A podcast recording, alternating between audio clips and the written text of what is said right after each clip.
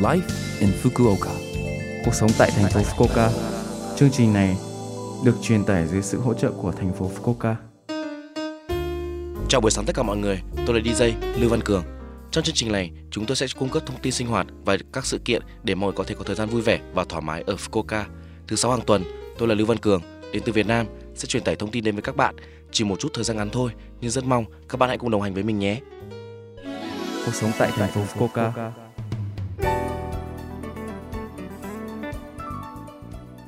Chủ nhật, ngày 14 này là ngày của mẹ. Ở Việt Nam, ngày của mẹ thường được chọn chung vào ngày 8 tháng 3, ngày phụ nữ Việt Nam, nhưng tại Nhật Bản, ngày của mẹ được tổ chức vào ngày chủ nhật thứ hai của tháng 5 hàng năm. Có phong tục nói lời cảm ơn và tặng hoa cẩm chướng là ngày tri ân mẹ. Màu tiêu chuẩn của hoa cẩm chướng là màu đỏ bởi vì trong ngôn ngữ của các loài hoa nó chứa đựng được ý nghĩa hoàn hảo cho ngày của mẹ, chẳng hạn như con yêu mẹ, con yêu mẹ say đắm và con tin vào tình yêu. Bởi vì có ngoài việc tặng hoa, bạn có thể tặng thứ mà mẹ bạn thích, kể cả đó không phải là quà.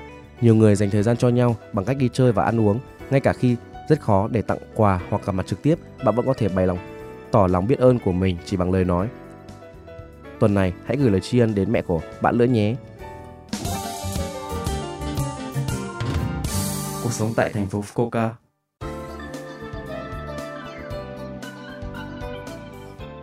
Tại thành phố Fukuoka, tất cả những ai muốn được chủng ngừa virus corona mới, chúng tôi đang làm việc chăm chỉ để tất cả mọi người được an toàn và tiêm chủng.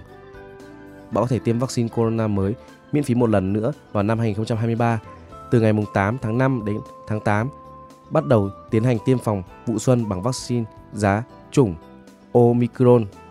Những người có từ 65 tuổi trở lên đã hoàn thành mũi tiêm chủng thứ nhất và thứ hai và đã qua 3 tháng kể từ lần tiêm chủng cuối cùng. Những người trong độ tuổi từ 12 đến 64 mắc các bệnh tiềm ẩn và các chuyên gia y tế đủ đều đủ điều kiện. Sau tháng 9, chúng tôi sẽ tiến hành tiêm chủng vào mùa thu dành cho đối tượng từ 5 tuổi trở lên đã tiêm phòng mũi 1 và mũi 2 xong. Khi bạn nhận được phiếu tiêm chủng của mình, bạn có thể đặt trước trên trang web đặt trước hoặc thông qua tổng đài vaccine. Nếu bạn làm mất phiếu tiêm chủng hoặc chưa nhận được, vui lòng gọi đến tổng đài. Nếu bạn từ nước ngoài chuyển đến thành phố Fukuoka và muốn được tiêm phòng, vui lòng đăng ký phiếu tiêm chủng. Đơn xin phát hành là bắt buộc.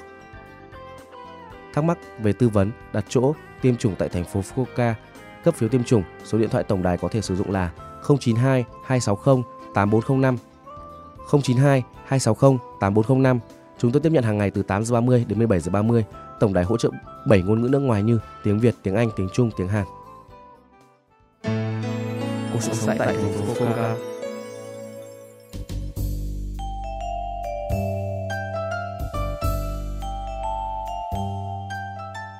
Số like Infoca tuần này mọi người cảm thấy thế nào ạ? Rất nhiều thông tin bổ ích phải không ạ? Số phát sóng này lúc nào cũng có thể nghe bằng postcard. Ngoài ra, mọi người cũng có thể biết về nội dung truyền tải trên blog. Mọi người hãy xem qua trang chương trình từ trang chủ của lớp FM. Ngoài ra, chúng tôi cũng đang tìm kiếm các thông điệp gửi đến tôi và chương trình. Địa chỉ email là 761a.lớpfm.co.jp 761a.lớpfm.co.jp Chúc mọi người một ngày vui vẻ. Hẹn gặp lại mọi người vào tuần sau.